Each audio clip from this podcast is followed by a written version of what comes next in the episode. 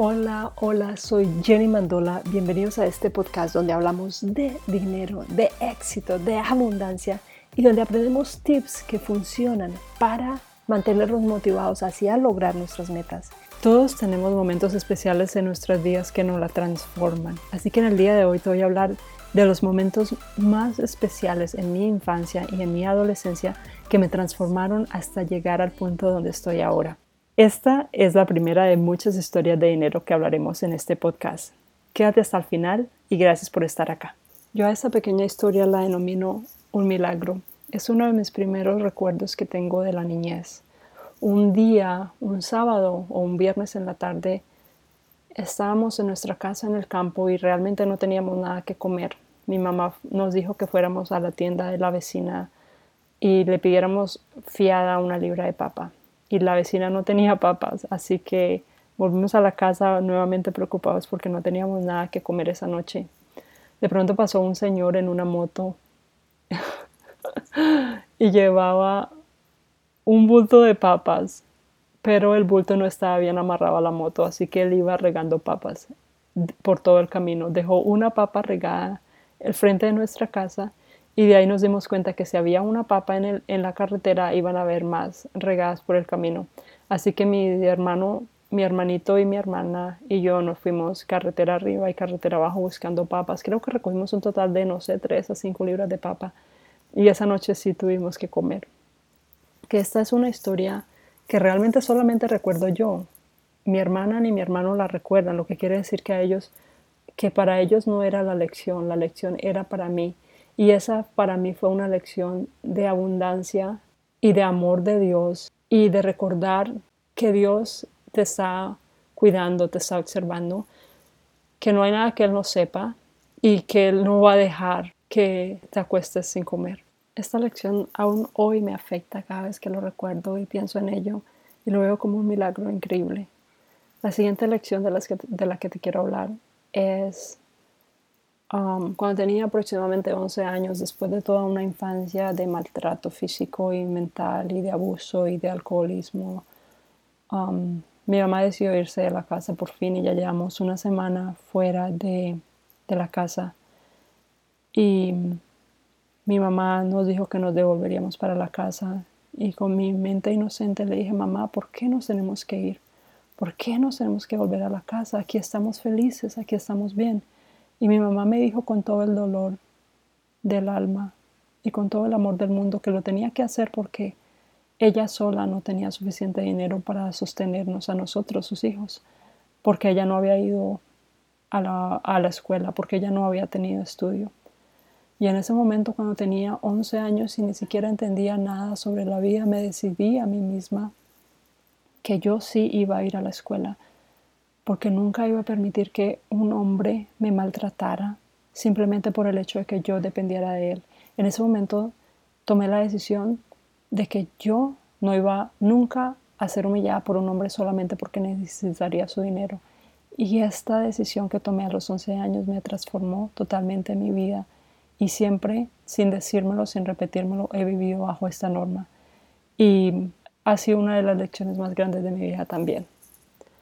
Este es un ejemplo de cómo algo negativo se puede convertir en algo positivo que te motiva a ser diferente y a lograr metas que de otra manera no te hubieras podido poner. Así que siempre trata de encontrar algo positivo a tu situación actual. Obviamente a los 11 años no sabía qué rumbo tomaría mi vida, pero en ese momento decidí que no estaría en la misma condición de mi mamá y el universo conspira para que tú logres los sueños, las metas. Así que este es un ejemplo de ello. Mi siguiente historia es um, un día cuando estaba en Bogotá trabajando, llegó una persona y me dijo, oye Jenny, vengo de Estados Unidos. Allá en Estados Unidos uno se gana la lotería simplemente al comprarla. Yo tenía escasos 19 años y realmente, honestamente, no sabía dónde quedaba Estados Unidos. Pero él me habló tan bien de Estados Unidos que ese día en mi mente dije, algún día me voy a ir para Estados Unidos. Y eso fue todo. Y después de, y eso fue todo lo que me dije en ese entonces. Y después de, unos años ya vivía en Estados Unidos. tomé la decisión con gran firmeza y el universo me puso enfrente las personas y las circunstancias que yo necesitaba para venir a Estados Unidos. Y esto para mí también es otro milagro. Es algo como que es increíble cómo funciona el universo. Y esta historia que es un poco diferente. a muchas personas nos pasan que coleccionamos esferos. Un día me fui para la casa de alguien y tenía un esfero de esos de, tinta, no, de, de esos líquidos que escriben súper divino. ¿A quién no le gusta esos esferos? Entonces, y estamos hablando de un esfero de un dólar. Yo decidí simplemente, sin pensarlo dos veces, pues llevarme el esfero para mi casa. Amo ese tipo de esferos. Y cuando más tarde estaba en mi cama haciendo algo en mi computador, mi niña agarró ese esfero y no sé cómo lo hizo, pero regó absolutamente toda la tinta encima de la cama. Así que esto arruinó la cama, el tendido de la almohada. Y en ese momento me dije, wow, el universo funciona de tal manera que te mantiene vigilado y te asegura que las cosas que tú haces tengan su recompensa positiva o negativa. Yo no tenía necesidad de agarrar ese esfero, pero como yo estoy muy consciente de las leyes universales, cuando te sales de ellas, ellas se encargan de recordarte lo que está bien y lo que está mal. Así que esta fue para mí una gran lección y al final me dio mucha risa porque dije, ¿qué necesidad tenía de llevarme este esfero? Y ya, tuve que pagar el precio, que fue perder mi, mi, mi cama porque se manchó, se arruinó. La siguiente mini historia que te quiero contar es sobre el inicio de mi vida de crédito.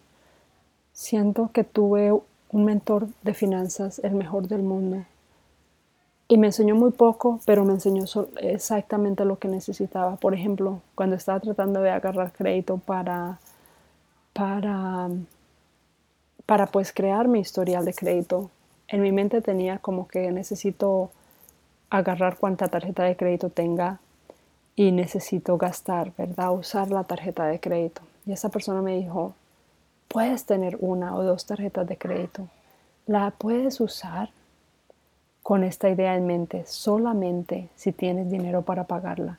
Si tú no tienes dinero para pagar tu tarjeta de crédito, no la utilices. Cuando tú gastas algo en la tarjeta de crédito, pero sabes que lo vas a pagar en su totalidad, cuando te llega la factura, de esta manera es la única en la que puedes usar la tarjeta de crédito y hacer que ésta funcione para ti.